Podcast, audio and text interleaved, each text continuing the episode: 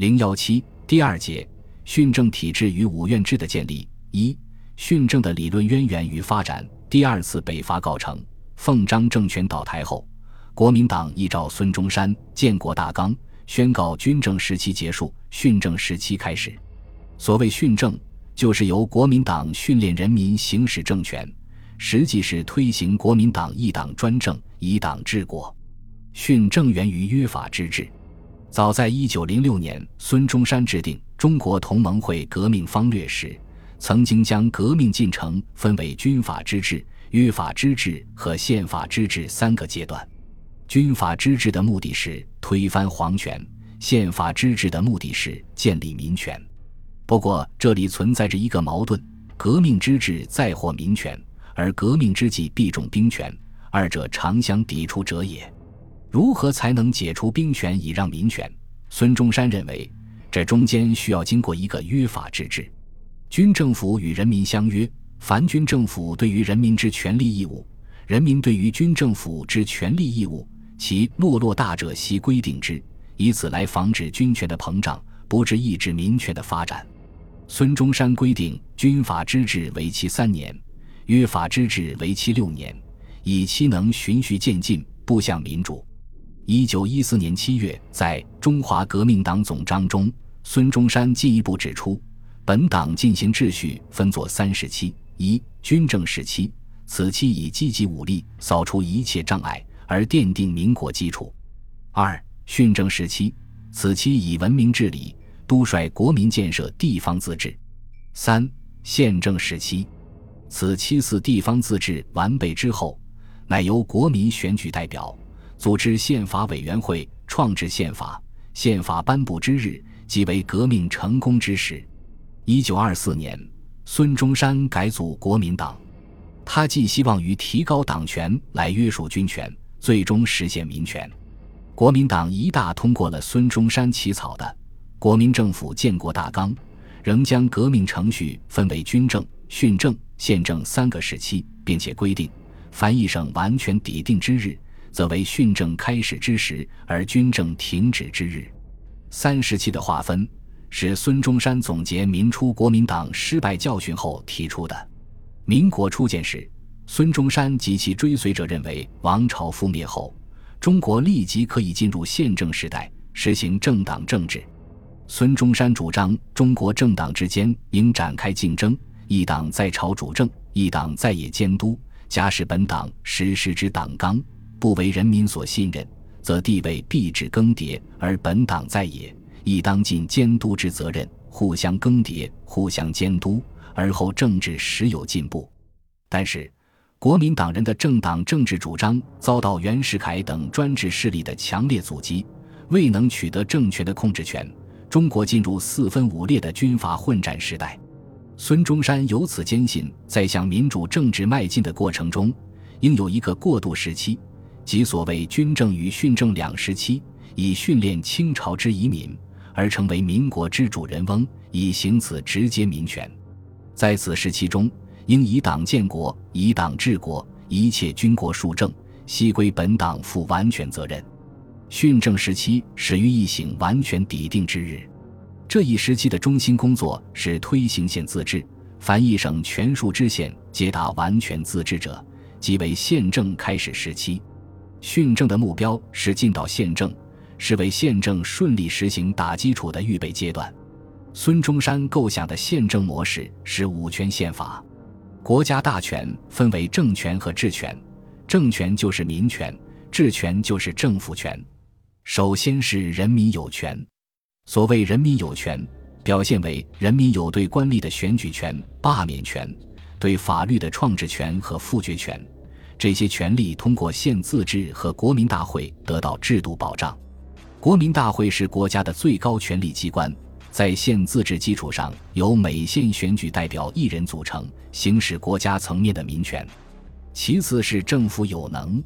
所谓政府有能，就是由行政院、立法院、司法院、考试院和监察院五院共同组成中央政府，行使行政、立法、司法、考试。监察五种治权，实行五权分立的五权宪法。五院各施其责，并对国民大会负责。五权宪法是以人民有权、政府有能的全能分治说为基础建立起来的。训政就是要为人民学会熟练使用直接民权，组织国民大会做好各种准备。总体上看，孙中山的建国三十期和五权宪政理论，在二十世纪初中国改造代议政治思潮中是最为完整的设计方案。就政体来看，五权宪法论主张在宪自治和直接民权的基础上，建立一个由人民支配的、为人民谋幸福的万能政府。主张权力协调、直接民权、行政优先等，这一理论基础虽源自西方政治理论，但与三权分立体制的分权制衡有很大不同。五权分立强调的不是政府权力之间的制衡，而是集权下的分工，其目的在于建立一个真正的万能政府。孙中山的上述政治思想对南京国民政府立法体制的设计和形成有着极大影响。其训政理论与实践均渊源于此。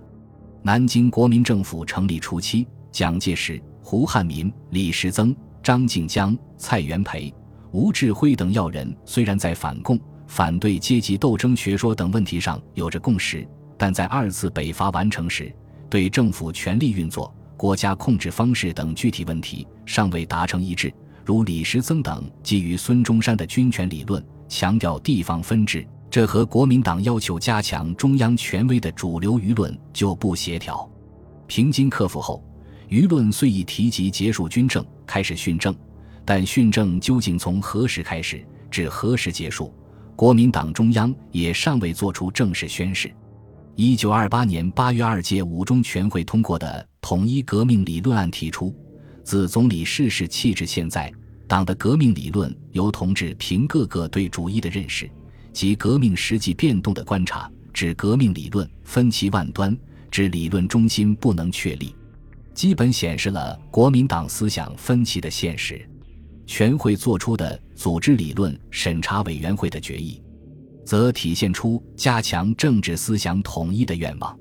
一九二八年八月七日，蒋介石在审查二届五中全会提案时发表“今后贯彻革命实行主义之主张”的谈话。鲜明主张以党治国、以军治国，提出军队党化、党军队化、行政机关军队化、社会军队化的所谓“四化论”，要求军队党化同时，党员与行政人员、社会民众皆是一一军队化。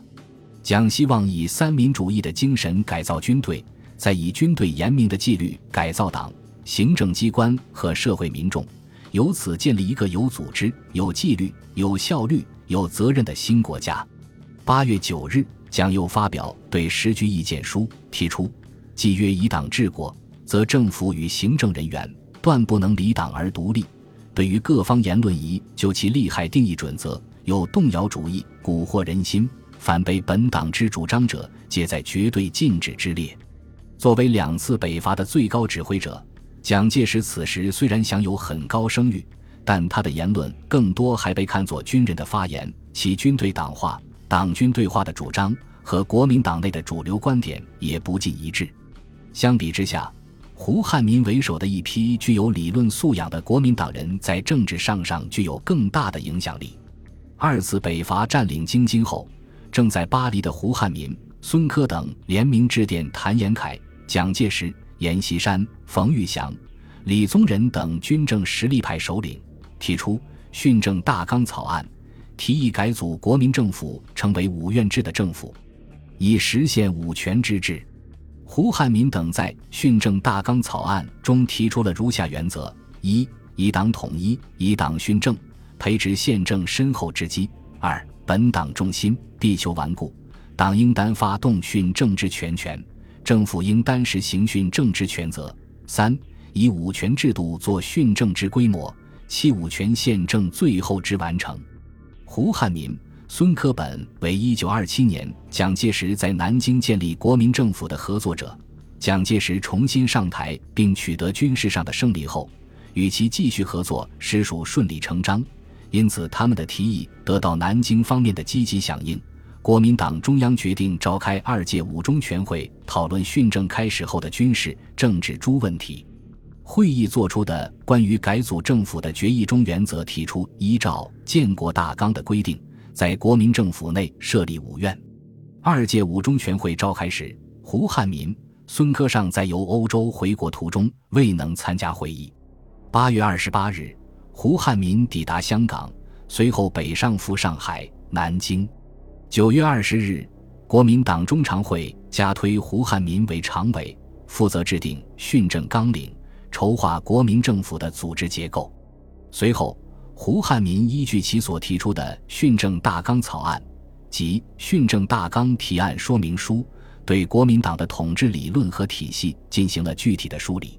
胡汉民坚定继承孙中山以党治国的理念，强调：夫以党建国者，本党为民众夺取政权、创立民国一切规模之谓也；夫以党治国者，本党以此规模测训政治效能，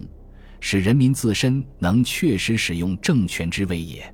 于建国治国之过程中，本党始终以政权之保姆自任。在胡汉民设计的党国治理框架中，党治之下，党、政府、人民三者之间的关系是：行政上，党代表人民行使政权，治权交由政府完成。具体而言，就党与政府之关系言。党必求其以顽固之重心，政府必求其有适宜之组织。就权与能之关系言，党为训政之发动者，须有发动训政之全权；政府为训政之执行者，须有执行训政之权责。就党与政府二者在训政时期与人民之关系言，则党之目的在以政权逐步受诸全国之民众，政府之目的在于逐步受国民全体直接之指挥与监督。此三者。为训政时期建设制度者所必须周顾之根本原则，缺一不可。本集播放完毕，感谢您的收听，喜欢请订阅加关注，主页有更多精彩内容。